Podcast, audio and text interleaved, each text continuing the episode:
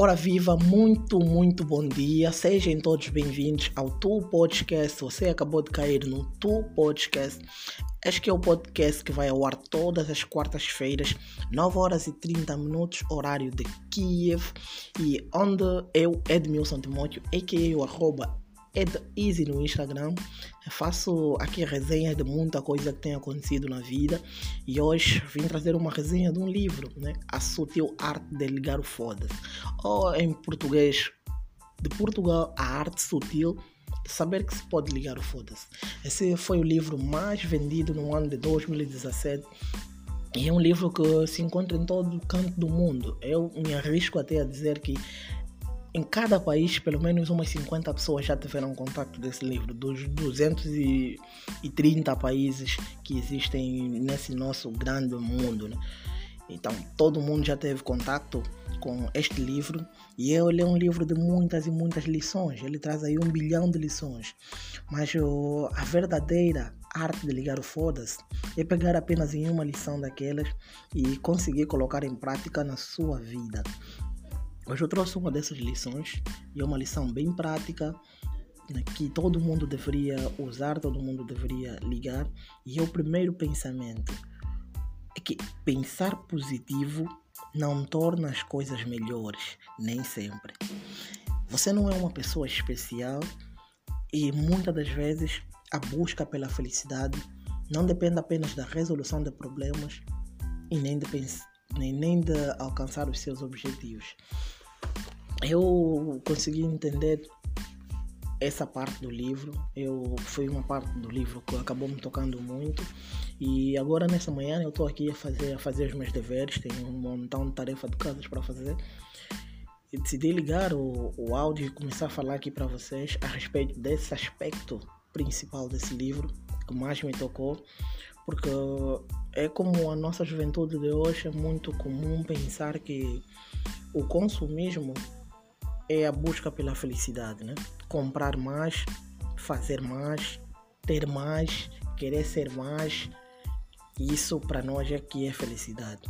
E o livro A Arte Sutil de Saber que se pode ligar o foda-se mostrou ali direito ou indiretamente de que a nossa felicidade não depende em nenhum momento, ela depende da resolução de problemas. Claro que nós nos sentimos realizados quando conseguimos resolver um problema, mas essa não é a base nem a chave para que nós possamos ser pessoas né, que resolvam problemas.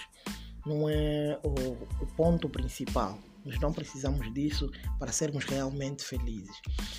Há momentos da vida em que nós apenas precisamos né, esfriar um pouco, aceitar que a negatividade e as coisas ruins vão acontecer na nossa vida. Nós não temos o poder de escolha, de escolher o que é que vamos enfrentar no resto da nossa vida temos o poder de escolher qual caminho vamos seguir quando estamos diante de uma situação. Mas antes dessa situação, nós não temos poder de escolher o que virá no futuro. Portanto, nós somos meio que incapacitados em alguns aspectos da nossa vida. Por isso é importante às vezes nós aceitarmos que a derrota existe e que nem sempre a derrota pode ser considerada derrota tudo parte do princípio de pensar que nós não somos especial. Esse conceito de que nós somos especial, porque as empresas nos meteram isso na cabeça, as publicidades, nossos pais, nossos amigos tentaram durante toda a nossa vida dizer que nós somos especial é uma coisa errada. Porque para e pensa um pouco comigo.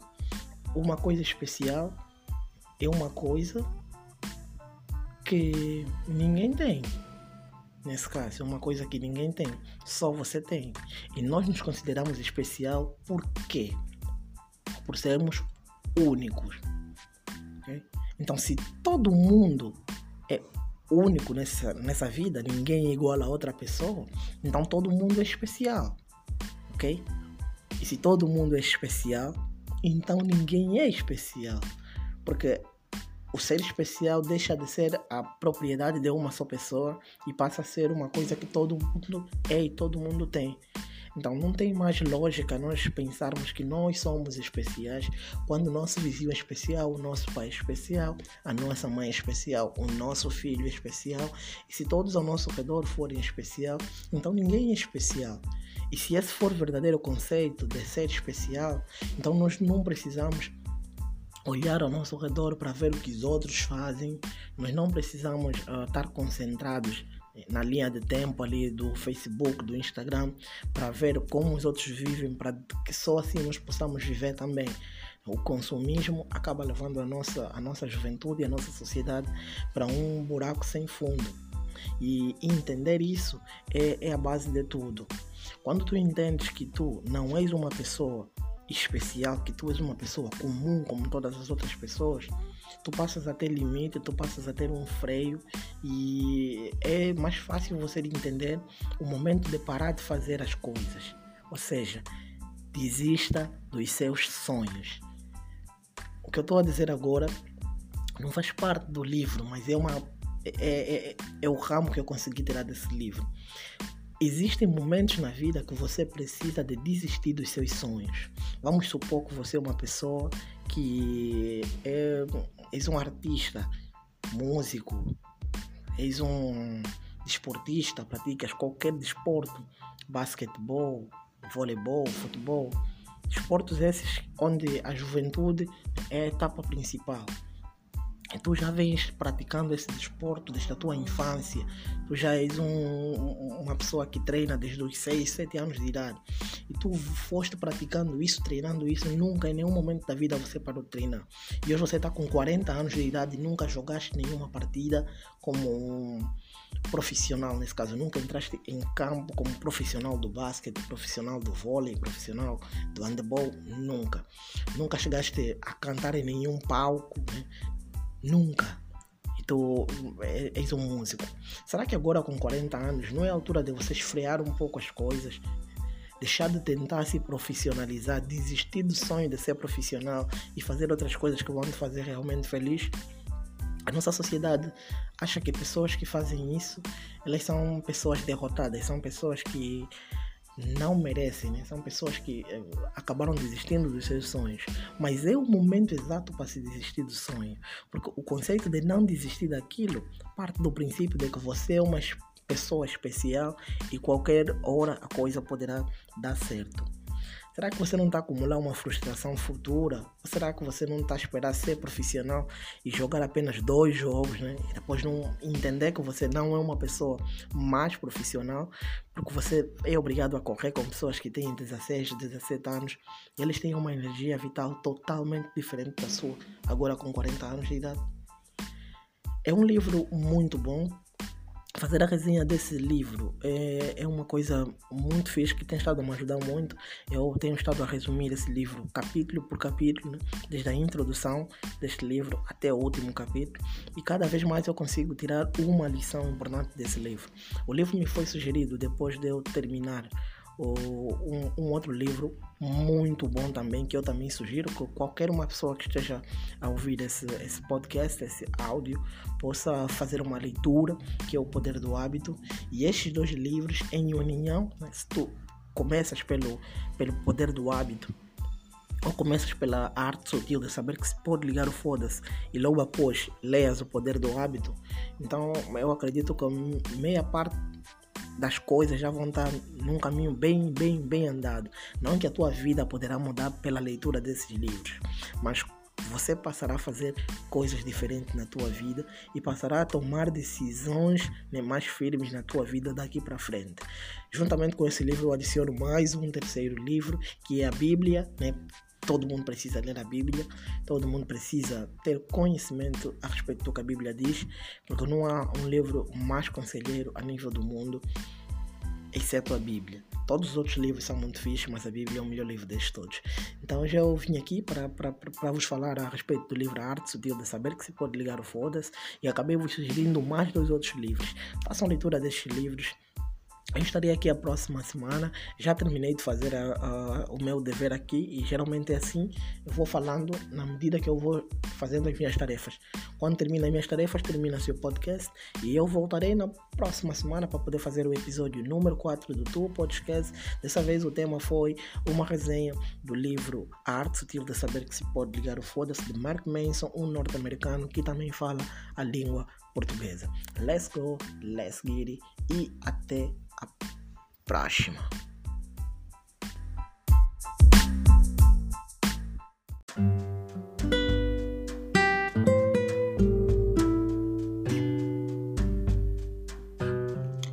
Mac é, Mac é pessoal, sejam todos muito bem-vindos a mais uma edição do Tuo Podcast. Acho que é um podcast que vai ao ar todas as semanas, quartas-feiras, 9 horas e 30 minutos pontualmente, horário de Kiev. E a voz que vos fala é do Edmilson Timóteo, a.k.a. o arroba EdEasy no Instagram. Esta semana estou aqui para trazer um assunto muito, mas muito interessante mesmo, no qual eu tenho a certeza que muitos de vocês gostariam de conversar e que muitos preferiam nem tocar nisso. É para falar a respeito de lavagem cerebral. E eu gostaria de saber, né, da vossa parte, se vocês acreditam em lavagem cerebral conhecem o conceito de lavagem cerebral, sabem quando é que isso foi criado. Né? E se algum dia qualquer um de vocês que esteja a ouvir esse podcast já passou por uma situação em que se sentiu né, que teve em desvantagem, pois quando alguém é meio clavado à mente, essa pessoa está numa certa desvantagem sem poder raciocinar. Eu vou tocar nesses pontos todos, até onde eu puder falar, Uh, esse assunto hoje eu trago aqui porque meio que eu venho tentando me despertar de certas coisas, de certos rumos que eu tomei na minha vida até agora. E portanto eu preciso tanto da vossa ajuda, né? E preciso muito de outros comentários a saber se as coisas que vou decidir daqui para frente poderão ser a melhor coisa para fazer na minha vida e por outro lado, se essa conversa também poderá ajudar qualquer uma pessoa que esteja a ouvir esse podcast. Uma lavagem cerebral em si acaba contendo vários, vários, vários pontos, e no qual eu estarei aqui perto de 10, 20, quizá mais minutos, não tenho certeza, para poder falar a respeito deste conceito, né, que muita gente duvida ser uma doença psicológica, outras pessoas aceitam que é uma doença, mas até agora o conceito de lavagem cerebral acabou ficando simplesmente num conceito. Este foi criado por Dyke Anthony, um psicólogo norte-americano né, que criou o conceito de lavagem cerebral e que nem sempre este, este conceito de lavagem cerebral foi algo pejorativo, como é hoje nos nossos dias. É só recordar que a lavagem cerebral em si, ela foi utilizada, foi descobrida pelos norte-americanos dos Estados Unidos da América pela primeira vez depois das guerras das Coreias entre a Coreia do Norte e a Coreia do Sul, onde na qual os prisioneiros de guerras né, norte-americanos e outros aliados dos Estados Unidos vinham das Coreias meio que doutrinados. Eles deixaram de ter ódio pelos perseguidores, deixaram de ter ódio pela parte contrária e passaram a ter um certo amiguismo com esse outro lado. Então, isso levou os Estados Unidos né, a pesquisar, a CIA em parte, a pesquisar muito, muito a respeito do conceito de lavagem cerebral, o que, é que tinha acontecido, e mais tarde deu-se então o nome de lavagem cerebral, quando já havia sido feita vários experimentos, e no qual até hoje isso é estudado, né? é uma parte da mente humana que até agora é estudada. Mas o que é, que é propriamente uma lavagem cerebral? Eu posso definir isso como fazer com que um indivíduo passe a ter opiniões que ele não teria se estivesse em plena liberdade mental. Isso é como um elemento muito, muito, muito forte hoje em dia. É muito comum na cultura global, essa cultura globalizada que nós vivemos hoje em 2020. E muitas das vezes isso é retratado como uma teoria da conspiração. As pessoas tentam meio que abafar esse assunto para não poderem estar a ter que falar sobre isso e acaba ficando assim. Se prestarem bastante atenção, a lavagem cerebral acontece em todas as facetas da nossa vida, em todos os ramos no qual nós vivemos hoje em dia. Nos negócios acontece isso, com vendedores e compradores, acontece isso, lavagem cerebral em massa? Esse é um conceito bem maior que é usado dentro da política, onde na qual os políticos utilizam esse conceito de lavagem cerebral né? para poderem levar a maioria, uma maior quantidade de pessoas num pensamento no qual eles querem e acham que deve ser assim. E um outro campo onde esse conceito é muito famoso e as pessoas que nela pertencem acabam sendo mais rígidas né, é no ramo das religiões, as seitas. O que é, que é propriamente uma seita? Esse é um outro, outro nome que hoje nos nossos dias é bem pejorativo em uma religião em si aceita ser chamada de seita, mas o conceito de seita também nem sempre foi pejorativo. Antigamente, quando até a congregação cristã, nesse caso, quando a igreja primitiva, os cristãos, também haviam sido chamados de seita, porque a seita em si é uma separação, não que seja algo errado em si, mas eh, é uma separação né, da coisa primitiva, é, um, é uma ramificação de uma certa coisa, de uma certa linhagem e de pensamentos. E essas seitas acabam, acabam, acabam tendo objetivos, os, os, mais, os mais objetivos bizarros possíveis. Né? Elas acabam tendo sempre um líder, acabam tendo seguidores, nesse caso, uma ideologia e os métodos de controle. Isso acaba definindo uma seita. E se formos por isso, esses aspectos todos acabam acontecendo em todos os ramos que eu já que eu já conversei há pouco tempo a respeito disso, que eu já mencionei, tanto na política, em massa, né? tanto em compras e vendas, e bem como dentro das religiões. A única diferença são a finalidade na qual essas pessoas precisam de público. Alguns querem para continuar a dominar, nesse caso precisam de poder, outros precisam daquilo porque querem aceitação e outras pessoas fazem, fazem isso porque querem tirar bens, né? querem, precisam de fins lucrativos. Então acabam fazendo isso. E geralmente esse conceito da lavagem cerebral, elas acabam acontecendo mais com pessoas indefesas. Indefesas não no sentido de que sejam pessoas uh, doentes ou, ou, crianças em si, não. Mas qualquer uma pessoa que acabou por passar por um certo trauma emocional ou psicológico, seja lá qual for o trauma, é uma pessoa meio que aberta para receber o, o, o conceito de lavagem cerebral. Isso é uma tática que acontece de modo sutil. Imagina que você está chocado agora, né? E isso acontece até muito, muito, muito com as famílias disfuncionais. Uma família disfuncional é propriamente ou uma família que é muito liberal, aceita tudo, ou uma família que é muito rígida e acaba não aceitando nada. Então, quando a coisa não funciona dentro de casa, as mentes acabam ficando vazias, com tendências a acolher um outro conceito no qual existe uma promessa de que as coisas poderão melhorar daí para frente. Este é o conceito da lavagem cerebral, em todos os aspectos. Suponhamos que você passe por uh, doenças graves durante muito tempo na tua vida e você já tentou de qualquer das formas, superar essas doenças com os produtos médicos, os remédios todos, você tomou e nunca te fez bem. E de repente aparece um produto milagroso, né? Quando você já está vazio, já sofreste um trauma de que a tua doença não passa, e essa pessoa faz uma propaganda muito forte. Não te resta mais nada a não ser aceitar aquilo. E se naquele exato momento você tiver os valores que essa pessoa te pede, possivelmente você poderá largar esse dinheiro para poder ter a sua saúde. Esse mesmo conceito, essa mesma aliagem, essa mesma base que tanto as religiões, tantos políticos, tantos vendedores, né, as compras e vendas dos comerciantes utilizam para fazer uma certa lavagem cerebral na mente humana.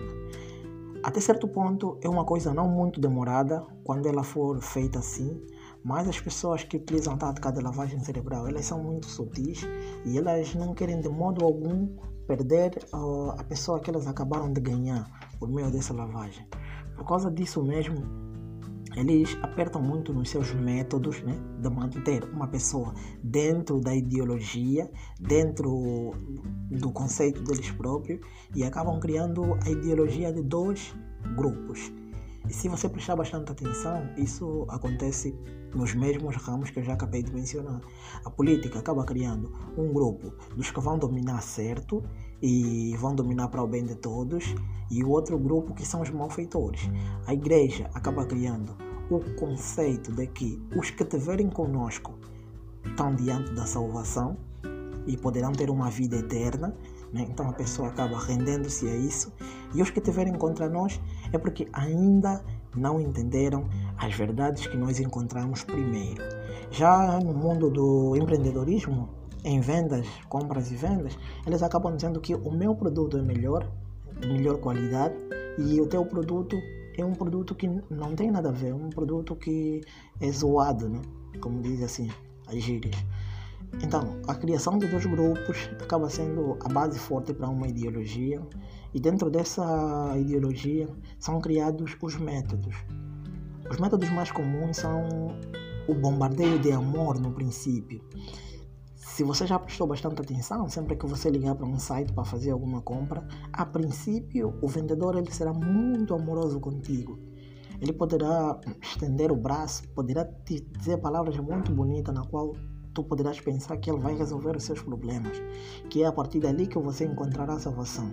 Mas no fim de tudo, aquilo acaba terminando meio que trágico, porque ele coloca um milhão de promessas na tua mente e na hora de cumprir essas promessas ele acaba cobrando o dobro, o triplo, o quadruplo daquilo que você precisa. Então você acaba saindo desanimado. E é nessa mesma linha de pensamento onde em qualquer ramo onde existe lavagem cerebral, as pessoas acabam saindo. A pessoa fica meio que com, com medo de deixar essa, essa certa coisa. Imagina que você pertence a uma, a uma, uma religião onde você foi bombardeado com muito amor, né? conhecendo apenas a ideologia principal, sem saber das ramificações dessa mesma seita, onde na qual você acabou de entrar, e o bombardeio de amor, no princípio, é muito. Né? Usam táticas sutis, como cânticos, como músicas baixas, e às vezes objetos abençoados. Ainda tem uma agenda muito pesada dentro dessas mesmas seitas, onde na qual o objetivo é te manter o máximo de tempo ocupado para que tu não tenhas tempo de pensar em outras coisas, nem que possas despertar né, e sair daquele mesmo ciclo. Isso é uma coisa que acaba acontecendo e o ciclo torna-se vicioso e a pessoa vai levando anos e anos dentro desta mesma seita. A partir do momento que você deixa de ter a liberdade de escolher pensar por ti próprio, quando pessoas te levam até o raciocínio final, então você está diante de uma lavagem cerebral. Quando tu vais para a universidade e tu tens ideias contrárias às ideias do teu professor e que se você fizer um experimento, essas ideias podem chegar ao mesmo caminho que o teu professor, mas ele diz que deve ser feito do mesmo modo que esse professor fez, é porque já foi feito um programa num todo, uma sequência tem quesitos próprios, requisitos para que você siga e você precisa pensar e ser formatado daquela mesma maneira. Nós hoje somos, somos lavados né, cerebralmente ou, por meio das empresas, por meio do consumismo, por meio da política e as coisas mais trágicas que têm estado acontecendo é por meio da religião porque a religião acaba, acaba, acaba sendo mais extremista quanto a isso, pois uma pessoa, quando perde esta, esta ideologia, até não é só a religião, mesmo um comprador, quando ele percebe que foi enganado, a tendência é avisar as outras pessoas de que ela foi enganada. Mas ali nesses ramos, por exemplo, na política e no ramo de compra e venda, você tem a possibilidade de sair, fazer um barulho, fazer uma denúncia, tens como fazer publicações, tens como espalhar de que aquele produto é enganoso. Mas dentro de uma, de uma religião, de uma seita, as pessoas, ou, os donos da seita, os fazedores da seita, nunca se colocam acima de tudo e nem de todos. Utilizam um ser superior entre aspas, Deus, né, o Deus que eles acreditam, e acabam dizendo que este mesmo Deus né, é que maior do que todos, maior do coração de todos é que acaba dando as orientações. Então ali é um, é um, lugar muito, muito mais difícil de se conseguir alertar as pessoas de que estão diante de uma seita e de uma lavagem cerebral. Há pessoas que nasceram dentro de seitas e morreram velhinhos dentro dessa mesma seita, nunca conseguiram entender outra coisa na vida, nunca conseguiram ter a liberdade de pensamento que elas precisam, porque outras pessoas agendaram como ia ser o modo de vida delas com base naquilo que elas criaram e naquilo que elas acreditam. O conceito de lavagem cerebral precisa ser mesmo acreditado porque é uma coisa que existe e milhares de religiões a nível do mundo têm usado isso contra as pessoas indefesas, contra as pessoas que se encontram em situações né, na qual elas precisam de ajuda, essas pessoas, em vez de ajudarem, acabam levando ela para um caminho que, se calhar, não seria o caminho no qual essa pessoa escolheria seguir se tivesse com a sua liberdade mental para poder fazer isso. É uma coisa muito sutil, é uma coisa que é muito difícil de se perceber e o mais difícil ainda é poder ajudar outras pessoas a se libertarem da escravidão mental, a lavagem cerebral. Hoje eu estive aqui né, a falar assim abertamente a respeito desse assunto e foram aproximadamente 15 minutos.